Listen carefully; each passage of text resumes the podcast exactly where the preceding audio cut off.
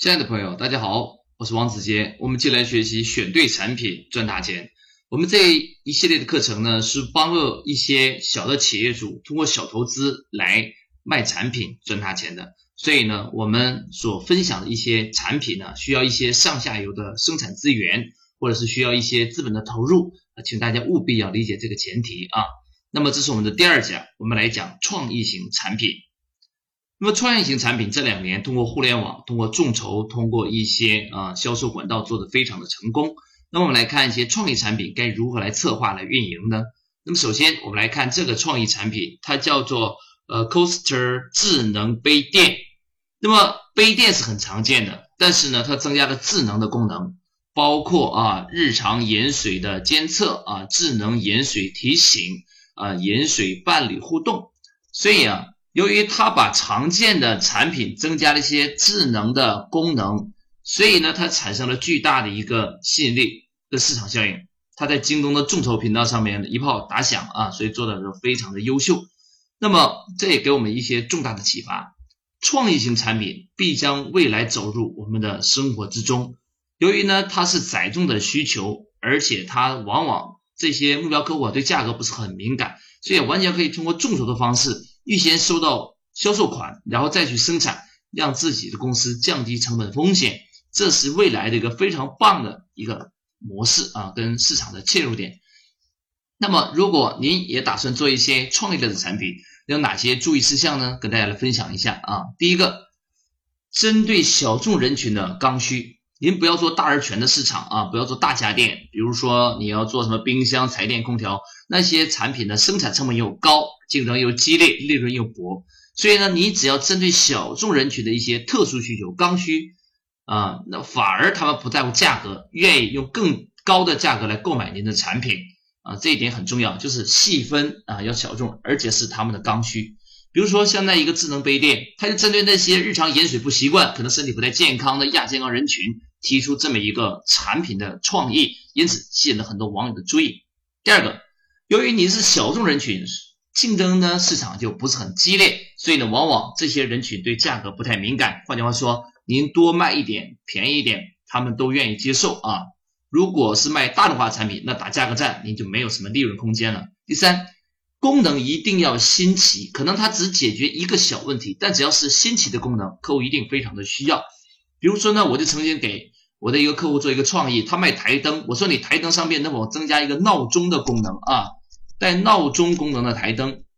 实际上这个功能是很容易增加的。但是只要它增加了一个闹钟功能，那么这个台灯放在桌子上就多了一个吸引人的价值点，这也是一种新奇功能的研发。那么第四叫形成粉丝效应，像小米手机一样，一边做产品一边跟粉丝做互动，然后呢定期来迭代更新，让粉丝在扩大口碑传播。所以啊，创意类的产品一定要做粉丝的模式啊，这是创意类产品要注意事项。那么第五，不要立刻生产准备去销售，风险太高。我们要通过粉丝预售的方式再批量生产，够根据根据客户的反馈，我们反而可以得出一些心得啊，把产品做优秀，然后再拿客户的钱去做工厂生产的成本投入，这样降低我们前端的风险。所以啊，创业类的产品，它做小而美的产品，未来会有巨大的商机。而且呢，它由于是跟粉丝持续互动的，因此可以鼓励持续的购买。这是未来一个非常巨大的市场。那么在这里边呢，很多人就说，哎，创意类的产品到底从哪里来呢？其实创意类的产品啊，来源是非常非常容易寻找的。我们只要做到以旧换新就可以了。什么叫以旧换新呢？就是找到旧的家电型的产品，或者是我们身边的小小的家具型产品，再通过小小的微创新，把它增加一些新的功能就可以了。比如说，我有一个学员，他是做智能水杯的，也就是说，在水杯上边增加了一个闹钟功能，每隔四个小时提醒客户来饮水，一天提醒他五到八次，所以呢，增加了一个小小提醒功能，那么这个水杯就可以直接完成呃智能的一个改造，这就是在旧有家电基础上所做的微创新。像这样的创意啊，在我们身边无处不在，几乎啊每一个人每一天都会碰到一些不方便的地方。你把它跟原有家电的功能组合在一起，这是一个新的功能。然后你把它产品的原型设计出来，就可以拿到网上去众筹来销售了。所以创意产品这个市场空间非常的大，而且产品的来源非常的多，帮我们生活变得更便利、更舒适、更方便。那么还是接下来我们来布置作业。那么从您身边的小家电入手，寻找三个可以通过微创新来改进的小创意啊。第二个，跟大家讨论能否把该创意变成众筹的产品。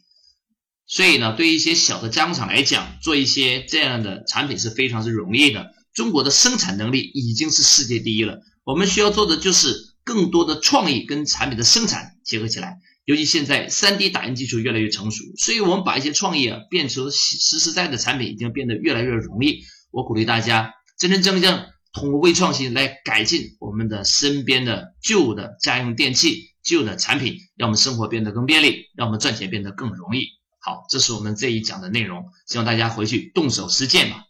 那么我们这一讲到此结束，我们下一讲再见。